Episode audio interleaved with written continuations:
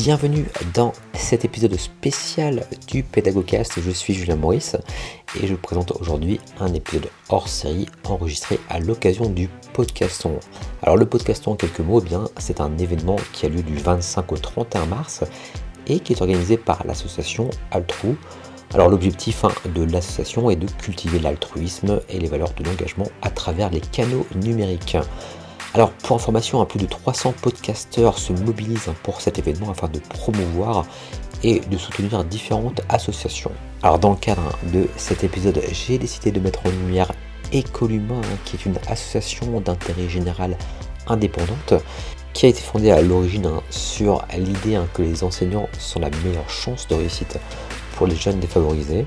Et sans plus de transition, eh bien, je vous invite à découvrir cet échange passionnant avec Élise Renaudin, donc, qui est directrice des partenariats chez Ecoluma.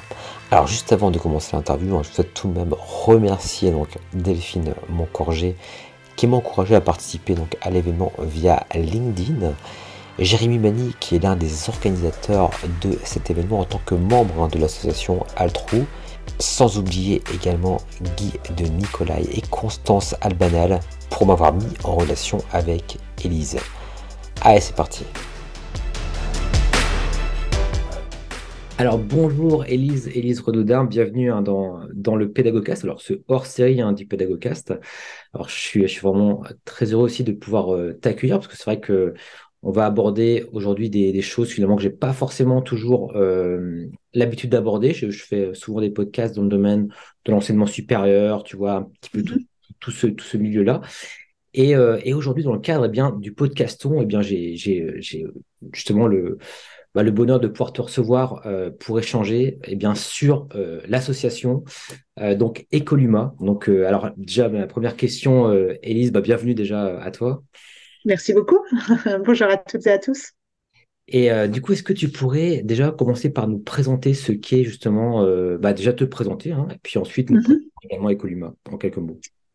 Donc, euh, donc voilà, donc je m'appelle euh, Élise, euh, Élise Renaudin et pour me présenter rapidement, c'est pas le plus intéressant, mais euh, simplement dire que voilà, depuis de longues années maintenant, plus de 15 ans, euh, voire plus, hein, je m'implique dans le milieu associatif et le sujet, enfin ce qui m'anime en tout cas au quotidien, c'est agir contre les inégalités. voilà, c'est un sujet qui me touche en particulier parce que voilà, en, en, France, on voit bien que quelque part, tout le monde n'a pas la même chance de, de, de réussir et que l'origine sociale reste euh, très très forte en termes de, déterminisme dans la réussite. Et euh, ben, quand on va agir sur les inégalités, euh, quelque part, l'éducation c'est la mère des batailles, car chaque enfant, chaque jeune vient à l'école et l'école, ça reste quand même en France un, lieu de brassage, même si on a tous en tête d'un côté des ghettos de riches et pour simplifier, et de l'autre côté des, des, ghettos de pauvres, mais quand même tout le monde va à l'école et voilà, je trouve que c'est un, beau sujet en tout cas quand on s'intéresse à la question des inégalités. Donc c'est vraiment donc effectivement au cœur de, ce que vous faites à Ecoluma. Est-ce que justement tu peux un peu nous décrire, je sais qu'il y a différentes actions entre guillemets qui sont menées, est-ce que tu peux nous, faire un petit schéma, on va dire, euh, pour récapituler un petit peu toutes ces actions, notamment euh, pour justement cet objectif? Alors, euh, donc École Huma, donc euh, il y a encore six mois, euh, si certains des, auditeurs nous connaissaient sous ce nom-là, on s'appelait en fait SynLab, l'association SynLab. Et depuis six mois, on a changé de nom. C'était nos dix ans. Donc École Huma a été créée en, en, 2012 avec vraiment cet objectif d'agir contre les inégalités scolaires. Et notre mission, ce qu'on a trouvé comme modalité pour intéressante pour agir sur ce sujet, c'est d'accompagner les professionnels de l'école en particulier euh, les enseignants et les chefs d'établissement, pour que les élèves puissent réussir et s'épanouir quelle que soit leur origine sociale. donc en termes d'action, ça se traduit euh, par, euh, pour résumer simplement les choses, par, trois piliers. Euh, donc on va en premier lieu organiser des, communautés d'entraide, donc d'une part entre, des, entre des, enseignants et d'autre part entre les chefs d'établissement, donc qui vont passer essentiellement par des modalités numériques, digitales. et donc ça va être des lieux, donc la, première plateforme digitale s'appelle Être prof, donc qui a été une, qui est une plateforme créée par les profs pour les profs. On va près d'une douzaine de, de pourcents des, des, enseignants en France hein, qui sont inscrits dessus. Et ce qu'on va y trouver, c'est des voilà des, des, des articles, ça va être des vidéos, des podcasts, des fiches pédagogiques, des, des, petits modules de formation avec vraiment l'idée de partager, que chacun puisse partager c'est les, les, les, quelque part les pratiques pédagogiques. Alors on est toujours pas trop à l'aise quand on parle des meilleures pratiques pédagogiques parce que quelque, on pense que voilà chaque chaque pratique pédagogique quelque part peut être adaptée à un contexte, un environnement euh, particulier. Mais en tout cas, c'est ce qu'on y trouve.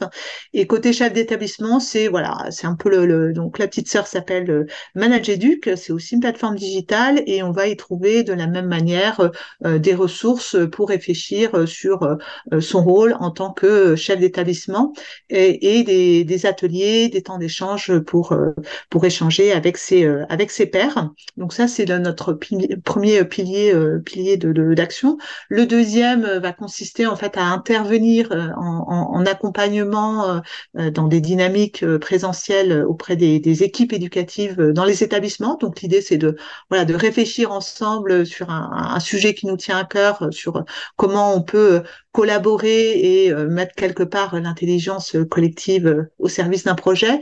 Et puis notre troisième pilier d'action, ça va être plutôt dans un objectif de, plaidoyer, de, faire connaître cette, cette question de la, à la fois de la cause des, des inégalités et aussi du rôle euh, des enseignants et des chefs d'établissement pour euh, agir euh, et favoriser la réussite scolaire des, des élèves.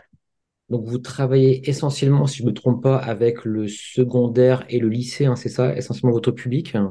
C'est euh, premier degré, euh, à peu près équivalence avec le second degré, donc euh, école primaire et donc collège, collège, collège, lycée. Et on ne travaille pas. Alors on, a fait, puisque tu, parlais du, supérieur tout à l'heure, donc on a quelques enseignants hein, du supérieur qui, s'inscrivent à nos, à nos plateformes, mais en tout cas on n'a pas de logique spécifique de création de, de, contenu d'animation pour à date en tout cas pour pour ce, ce public-là.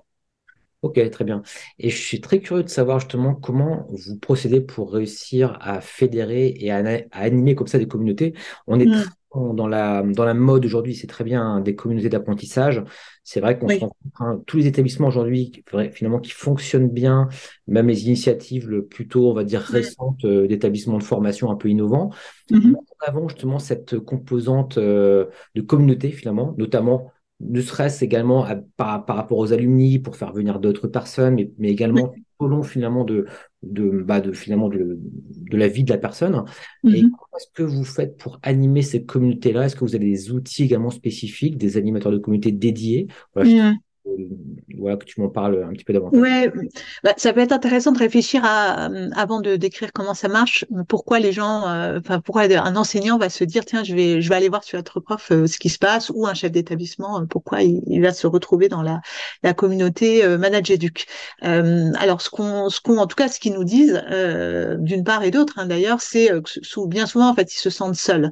ils peuvent être ça peut paraître paradoxal hein, puisque quand on est en, enseignant on est enfin entouré euh, d'une, d'une, enfin d'autres enseignants et parfois pas toujours en réalité du, d'une équipe. Ça dépend en fait euh, des, établissements. Et donc euh, ce qui ce qui fait qu'ils vont venir sur être prof, c'est bien sûr s'inspirer, prendre des idées, mais c'est aussi s'entraider. Ça c'est vraiment quelque chose qu'on qu'on retrouve très très fortement dans dans dans, nos deux communautés. et donc sur le comment ça marche en fait, ce qui voilà fait que voilà le, le, la, les communautés ces deux communautés euh, grandissent, euh, c'est que ce sont des communautés euh, qui sont animées, animées par des pairs. Donc, être prof, très concrètement, c'est une initiative qui a été lancée en, en 2017 par un collectif de profs, hein, de, deux profs en particulier qui l'ont lancé. et au fur et à mesure, de, de, autour de ces deux profs, c'est constitué progressivement. on a aujourd'hui un collectif d'à peu près 150 enseignants mentors qui sont des, des, voilà, des enseignants qui sont, sont voilà, actifs dans, dans dans, leur métier, euh, leur, leur, leur, profession, et qui viennent euh, partager euh, leurs expériences, leur parcours, des fois leurs leurs difficultés. ça arrive assez souvent, ce qui ce qui peut bien marcher avec les avec les élèves, et donc ce qui leur rôle, ils vont avoir enfin deux, deux rôles principalement, c'est c'est déjà de de de de de, de faire, enfin d'identifier avec nous les, les, les besoins les, les plus importants à un moment T pour prendre un exemple qui a frappé tout le monde récemment, quand il y a eu la, fermeture des classes liée liée à la crise sanitaire, il a fallu d'un coup voilà organiser cette continuité pédagogique. Forcément, ça ça a suscité beaucoup de, de, de, besoins et énormément d'enseignants sont, sont, sont, venus vers nous pour voilà réfléchir à comment on allait pouvoir pouvoir faire ça ensemble. et c'est le même mécanisme à peu près pour les chefs d'établissement. Donc là, on a une, une communauté d'une trentaine de chefs d'établissement euh, qui se retrouvent euh, vraiment très régulièrement euh, pour pouvoir réfléchir à voilà ce qui ce qui les anime, le, le, concret dans les établissements, la, la, manière de proposer des initiatives qui peuvent qui peuvent qui peuvent les aider. Donc voilà, c'est vraiment le, c'est une logique de pair à pair qui voilà très enfin qui est très horizontale et qui marche aussi beaucoup par la recommandation. donc un prof qui va parler à, à, son collègue, soit d'ailleurs dans son dans son établissement ou ou en ligne. Ça se passe aussi beaucoup. Hein. On a énormément de, de professeurs qui arrivent par les réseaux sociaux et notamment par Facebook. il y a sur Facebook beaucoup de, de groupes de profs, voilà, qui qui, qui existent et qui, qui, réfléchissent ensemble hein, sur les sujets liés à l'éducation très impressionnant en termes de, en termes de chiffres. Je, je, regarde le, site en même temps, je vois 100, 100 000 inscrits pour euh, mm. des enseignants. Et euh, du côté des chefs d'établissement, il y a quand même 4500 chefs d'établissement. Donc c'est vrai. Mm. C'est bah, ça semble vraiment, euh, entre guillemets, accroché. Et, et, justement, en termes mm-hmm. Proposition de valeur, entre guillemets, donc d'après ce que tu me dis, que des webinaires en ligne, hein, ça se passe. Je vois qu'il y a notamment pour chez établissement par mm. webinaire chaque mois. Euh, est-ce qu'il y a également des rencontres mm-hmm. régulièrement en présentiel? Est-ce que c'est des multimodalités, entre guillemets? C'est beaucoup quand même en, en distanciel. Euh, ça aussi, cette, enfin le distanciel a cet avantage effectivement, tu, tu le disais, hein, de pouvoir euh, euh, très vite euh, créer des communautés qui sont quand même assez importantes et euh, se retrouvent dans, dans la France entière. Et ça ça a beaucoup de sens dans les en tout cas dans les témoignages qu'on peut avoir de, de, de, pouvoir voilà quand on est à Lille échanger avec quelqu'un qui est dans le sud de la France enfin dans un contexte très différent ça permet quelque part de, de prendre du recul et donc ça c'est c'est intéressant.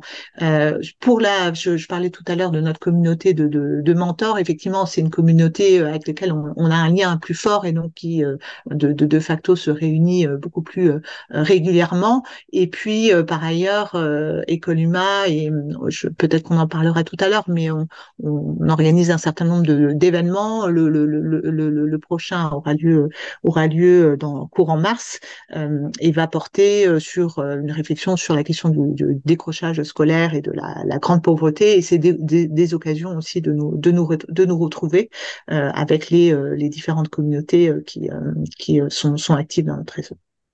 Et comment ça se passe? Admettons, je suis enseignant, j'ai envie de, venir travailler, enfin, entre guillemets, d'animer avec Ecoluma, par exemple, je sais pas, des webinaires, des actions, etc. J'ai plusieurs questions. Déjà, comment est-ce que je fais hein, si je veux vraiment, est-ce qu'il y a possibilité d'adhérer, etc., une demande qui, qui, doit être faite directement à l'association? Est-ce qu'il y a également, au travers de ça, on va dire, est-ce que c'est du bénévolat uniquement ou est-ce qu'il y a des rétributions ou peut-être des heures mises à disposition mmh. dans les établissements? Comment ça se passe concrètement? Oui. Alors, euh, bah, un prof pour euh, pour nous rejoindre, c'est simple. Il va sur être prof et il nous contacte euh, par ce, ce biais-là. Hein. C'est c'est vraiment en, accès libre, gratuit. voilà, donc on peut devenir membre très très facilement et puis ensuite dialoguer avec l'équipe. Donc on reçoit régulièrement des, ça c'est sympa. On a des voilà des retours de profs qui, qui nous remercient. Donc ça ça nous fait toujours plaisir. Mais aussi des, des profs qui nous disent ben voilà j'ai j'ai il y a tel ou tel sujet sur lequel j'aimerais contribuer et je voudrais vous proposer de d'y travailler ensemble. Donc ça c'est voilà donc ça c'est vraiment facile, très ouvert. Euh, euh, voilà les temps d'échange que tu évoquais tout à l'heure, euh, les, les, ateliers, les lives qu'on peut organiser sont aussi voilà des moments de, de voilà d'interaction qui, qui, qui permettent ça. donc donc ça c'est vraiment très facile. Et puis sur la sur le, le, le comment et la rétribution. Alors parle pas vraiment de rétribution. J'ai un peu de difficulté à le poser comme ça parce que c'est un peu minimal, mais en tout cas, une grande partie de l'engagement, c'est vraiment un engagement des, des enseignants et des chefs d'établissement. Hein, se, se, fait se fait vraiment à titre bénévole pour tout ce qui est, enfin quand on va retrouver des enseignants mentors qui vont animer des, des, des, temps d'échange, des webinaires, etc. ça va être fait à titre à titre bénévole. et effectivement pour les, des enseignants, parce qu'on prend prend ça en compte, il y a une dimension d'auteur hein, qui, qui vont par exemple rédiger un guide pédagogique sur tel ou tel sujet, une petite fiche, euh, voilà, et qui vont consacrer du temps, euh, du temps de, de, réflexion, de production lié à ça. Euh, effectivement, on va mettre en place une, une petite, enfin, indemnisation plus que, que, rémunération, mais en tout cas, oui, elle est, elle est prévue. Voilà. Je pense que c'est important effectivement pour motiver et puis ben, pour que le, le modèle fonctionne, qu'il soit sur des bases, mmh. ça me semble vraiment, vraiment intéressant et, et je voulais vraiment avoir avoir, avoir aussi des, des, des infos précises là-dessus. Et, et, je pense que ça pourra motiver éventuellement aussi euh, beaucoup d'enseignants qui ne sont pas encore euh, membres peut-être à, à, venir. Euh, et euh, d'autre part, en, en termes de, de, population justement, alors finalement c'est vrai que l'idée c'est de, de faire en sorte d'avoir une quelque part des pratiques plus égalitaires, enfin que tout le monde soit sur le même pied. Mmh. Mais est-ce que ça concerne justement essentiellement les établissements justement qui, qui font euh, plutôt, enfin, qui sont plutôt dans des milieux, on va dire, euh, moins favorisés, ou tout type d'établissement justement? Est-ce que voilà, est-ce que c'est vraiment une cible précise? C'est tout type d'établissement. C'est vrai qu'on a euh, une attention particulière par rapport à un certain nombre d'établissements parce que on sait que voilà les, les, les conditions euh, d'engagement sont, sont, sont, sont, bien plus difficiles. Enfin, quand on est euh, concrètement, quand on, démarre sa carrière en tant qu'enseignant en France, bien souvent on commence en, éducation prioritaire, tout voilà en ayant voilà c'est le, le, le, premier quelque part galop d'essai il se fait il se fait là. Donc on sait que c'est complexe et donc voilà que, que on a un besoin fort euh, là-dessus. Mais on est très attentif quelque part à, à l'universalité et faire que voilà euh, euh, tous les tous les profs puissent se sentir. Enfin, c'est vraiment voilà les contenus qu'on va trouver sur notre vont vont s'adresser vraiment à, tout le monde et chacun peut picorer selon selon ses, besoins. C'est important aussi parce que c'est vrai qu'on parle beaucoup de, de, de, de, des réseaux d'éducation prioritaire. Quand on regarde en termes de, chiffres, en fait, on, on a donc dans, dans l'éducation prioritaire, on a, c'est vrai, une très forte concentration en fait de difficultés qui font que euh, voilà pour un enseignant il va vraiment avoir une part importante d'élèves qui vont être en grande difficulté scolaire et donc ça c'est c'est difficile à accompagner. Mais on a quand on regarde voilà les, les, grandes statistiques échelle France on a trois quarts en fait des enfants pauvres qui sont scolarisés hors de l'éducation prioritaire. Et donc c'est voilà c'est des c'est des bien sûr c'est beaucoup plus diffus. Euh, pour un enseignant concrètement ça va représenter euh, beaucoup moins d'élèves par par classe. Mais donc voilà donc c'est c'est pour ça que il n'y a pas de, de voilà de, de, de logique euh, qui serait uniquement dédiée euh, par rapport à, à des établissements euh, qui sont plus défavorisés. Donc vraiment, on va trouver de tout sur sur être prof et on va trouver aussi pour nous c'est vraiment quelque chose de vraiment important, fondamental, beaucoup de choses sur la, la question du bien-être des enseignants. voilà, le, le métier d'enseignant, c'est un métier voilà qui vraiment qui est un métier d'engagement et qui peut être voilà surtout quand on quand on débute, source, source de, stress, d'anxiété.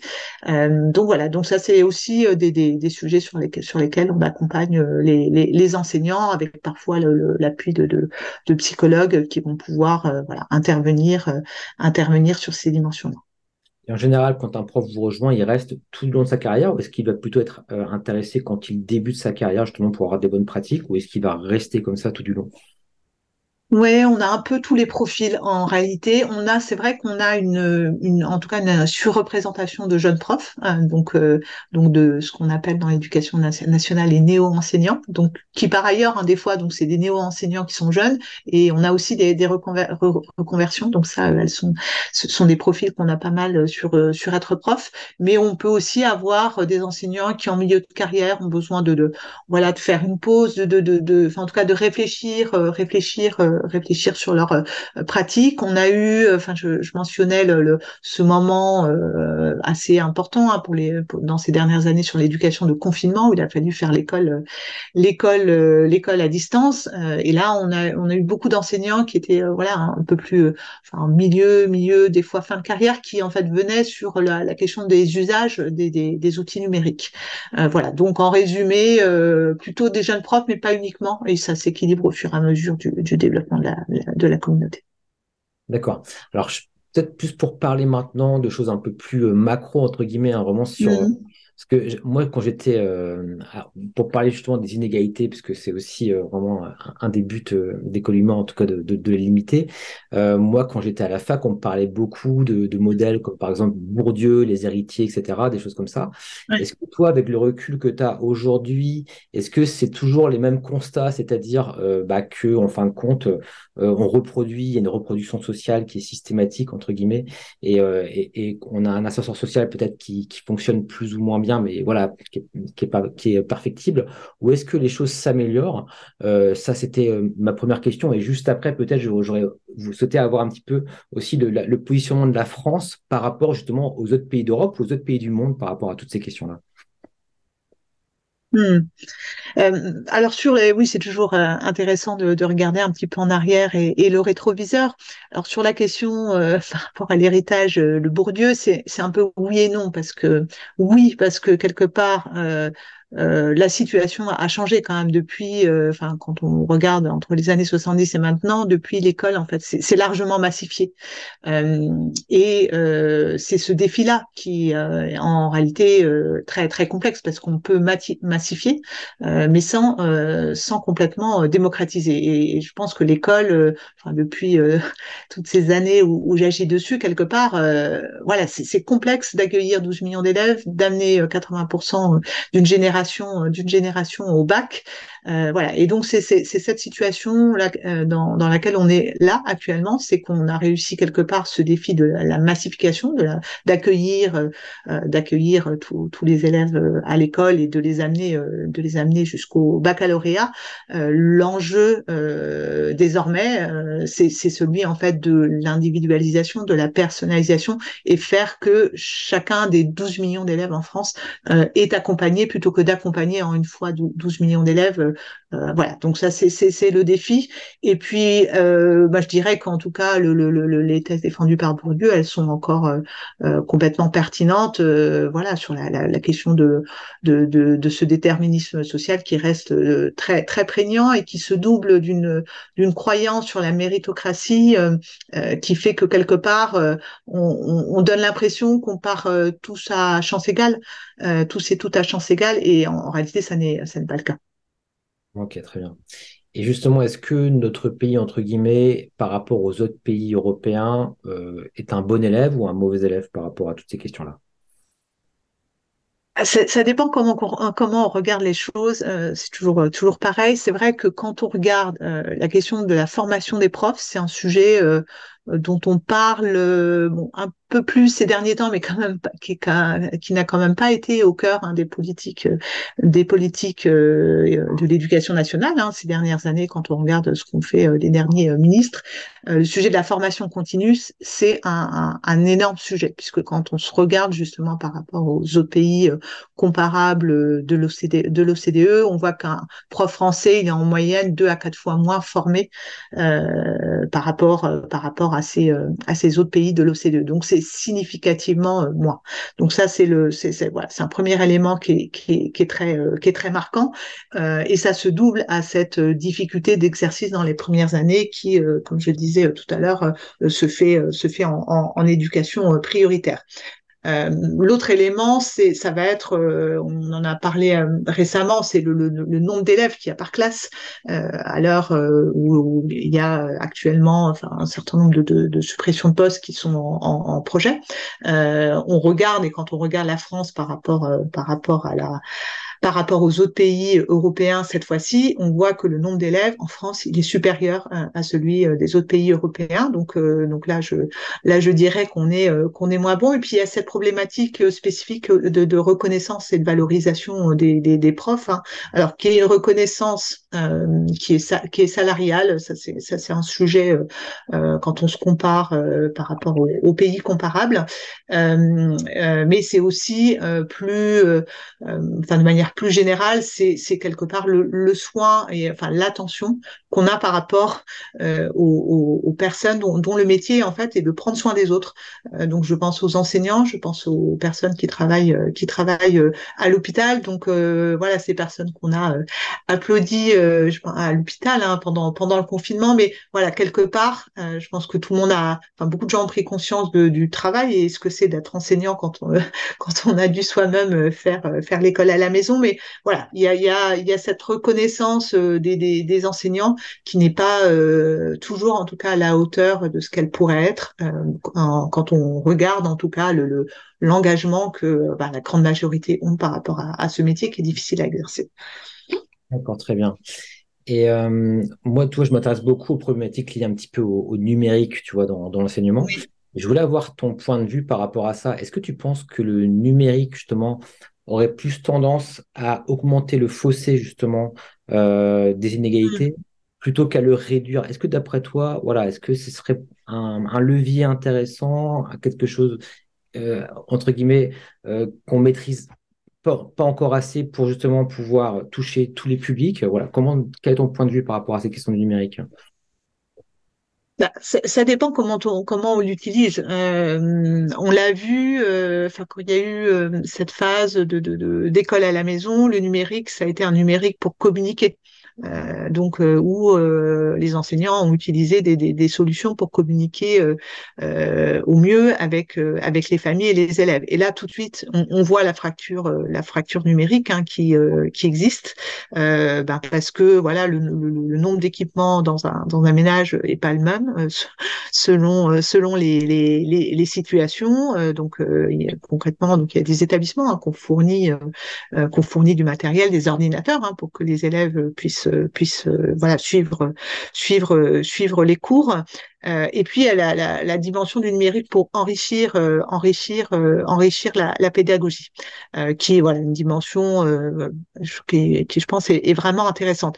La, la question c'est le numérique. Est-ce que je trouve que la question fondamentale qu'on peut se poser c'est qu'on a, on a fait cet exercice à, à, très très grande échelle au moment du confinement de l'école complètement en, en, distanciel. Ça on, on, on, a pu très bien voir que euh, euh, quand on fait, euh, quand on organise les, les, les, enseignements de cette manière, c'est en fait très délétère pour des, des, des, enfants, des jeunes qui ne bénéficient en fait pas d'un environnement familial suffisamment soutenant, enfin en capacité de, de, de les soutenir. ça, ça, ça vient renforcer des, des inégalités. Donc je dirais, c'est pas, c'est jamais ni blanc ou noir, c'est ni technophobe ni technophile et qu'il faut voilà pouvoir utiliser les choses à, leur juste mesure. Ce qui est sûr, et, là ça me permet de reparler encore une fois de cet enjeu de, formation des enseignants, c'est que les, enseignants français sont insuffisamment formés à, l'usage de ces outils. Donc pour bien les utiliser, encore faut-il pouvoir les, maîtriser. Donc il y a des besoins d'accompagnement à ce niveau.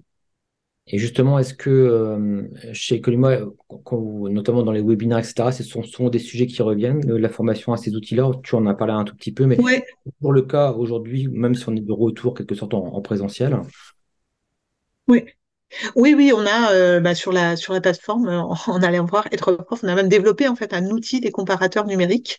Euh, donc c'est un outil qui a été voilà le, le, le, qui permet de, de, de, de, comparer différents différents outils avec différents usages. Et donc là, ce sont les profs en fait qui ont fait remonter les, les solutions qu'ils utilisent le plus en indiquant pourquoi ils les, ils les trouvaient intéressantes. Donc, donc ça, ça peut se trouver sur sur être prof et il y a, je crois, enfin 250 à 300 personnes qui qu'on contribué euh, là-dessus. Donc euh, c'est, ça n'existait pas, euh, en tout cas dans le domaine de l'éducation, et donc on, on l'a, on l'a lancé il y a un an et demi, deux ans maintenant.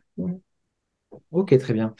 Et est-ce que justement tu as des tu as des retours un petit peu des, enseignants qui, qui, bénéficient? On parle, on parle beaucoup hein, plutôt de, la partie pour le coup parce que ce serait très compliqué de parler de l'ensemble de l'action de d'école parce que vous avez vraiment trois trois grands piliers.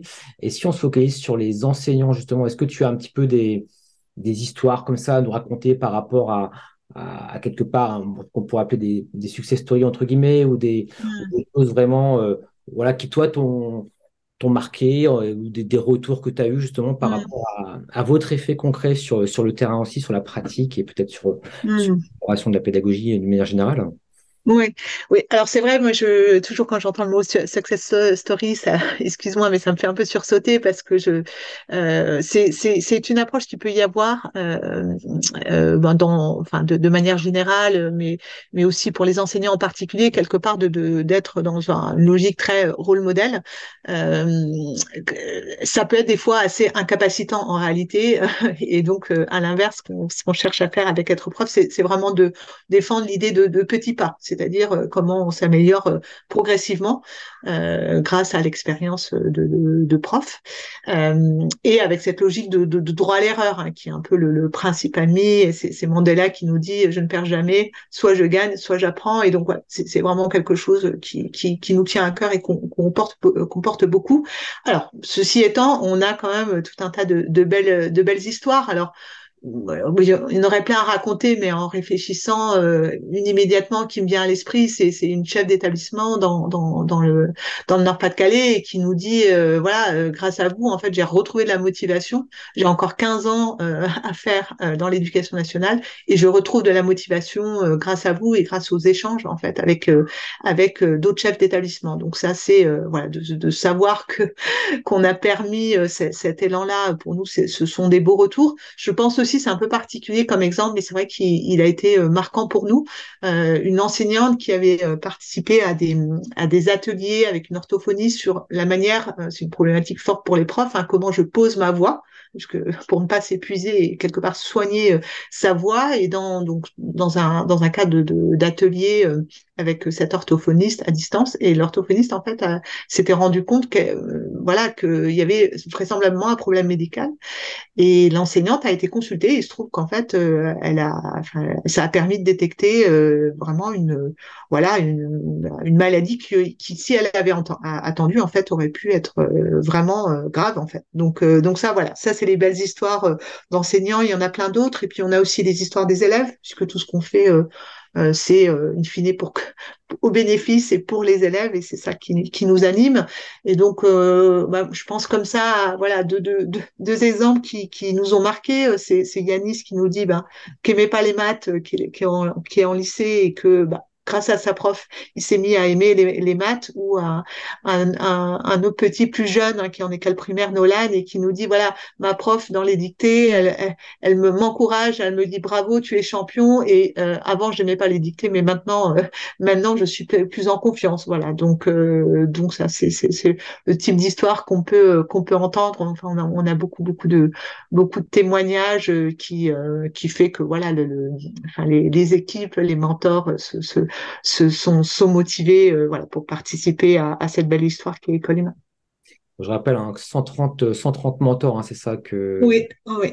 À, à, cette aventure. Bah, en tout cas, ouais, c'est euh, c'est un, un, super projet. Enfin, moi, je trouve que c'est vraiment euh, enthousiasmant de voir. Euh, parce que moi-même, j'ai déjà animé des communautés. Je sais que c'est pas évident vraiment de, mm. faire en sorte que, que, que, tout le monde se fédère qui est surtout au, départ, voilà, tout le monde est un petit peu, ouais, on est tous motivés, et ensuite, parfois l'élan, l'élan se perd. Et je vois mm. vraiment, euh, là, vous êtes vraiment sur, sur la durée et, euh, et, vous, êtes, et vous êtes là pour, pour durer justement. Et, euh, et, d'ailleurs, finalement, l'aspect, c'est lequel, laquelle a été la, la première initiative? C'était plutôt pour les enseignants ou pour les chefs d'établissement? Est-ce que c'est venu après Ça a été pour les enseignants. Euh, ça a été pour les enseignants parce que c'est venu de, de profs en fait. Euh, et c'est vrai que le pendant, enfin, quand on regarde en fait ce qui, quand on regarde ce qui fait en fait la réussite d'un élève, il y a, il y a deux types de facteurs. Il y a ce qui relève de, de, de l'élève lui-même, hein, de, de son environnement, de, de sa famille. Et donc ça, ça compte à 60%. Euh, donc c'est des recherches internationales, hein, une méta-analyse de quelqu'un qui s'appelle euh, John Hattie qui nous qui nous dit ça. 40% en fait qui sont liés euh, à ce qu'on appelle l'effet enseignant, euh, l'effet chef d'établissement, établissement. Donc ça fait en tout 40% sur lesquels on, peut agir en travaillant avec les, professionnels de l'école. Et c'est vrai que naturellement ça a été, euh, enfin voilà, bien sûr en lançant être prof, on a commencé voilà, à fédérer cette communauté de, profs. mais quand on est prof, on n'est pas seul, on agit, on agit dans un établissement, dans une équipe, et en fait le chef d'établissement a un rôle vraiment important hein, dans sa, dans son travail d'impulsion, de, de, de, tu parlais de communauté, de comment on fédère. Euh, voilà, donc c'était pour nous assez naturel. Euh, donc euh, être prof a été créé en 2017 et Manager Duc en 2019. Donc c'est arrivé vraiment dans le prolongement. Et c'est vrai que je trouve ça aussi intéressant de, justement de, de, faire en sorte que bah, les directions d'établissement soient impliquées également, parce que mine de rien, souvent, euh, bah, le fait d'être un enseignant voilà, qui est certes motivé, va pouvoir euh, euh, vouloir se former, des tas de choses, mais s'il n'a pas l'aval de sa direction, je trouve que c'est pas forcément toujours évident, ou la reconnaissance en tous les cas. Et parfois, certains, j'imagine, bénéficient peut-être, je sais pas, d'heures dédiées justement à Ecoluma, etc. Et je trouve ça vraiment important d'avoir à la fois la direction et également les équipes enseignantes qui sont quelque part qui s'articulent autour de autour autour des, des columa de, de, cette manière. Et euh, voilà, en tout cas, c'est c'est intéressant aussi d'avoir l'historique et ça d'abord commencer par les enseignants et ensuite euh, les, les, directions et. Est-ce que tu avais euh, quelque chose voilà qu'on n'avait pas forcément mentionné que tu voulais ajouter par rapport à, à ce podcast Bon, simplement remercier euh, de, de l'attention, de, de l'intérêt, ça c'est une première chose. La deuxième chose, c'est inviter euh, les profs et les chefs d'établissement qui nous écoutent euh, à, à, nous, enfin, à venir voir ce que nous faisons et si ça les intéresse, à, à nous rejoindre. Et peut-être la troisième chose, parce que je crois que c'est l'initiative dans le cadre du podcaston.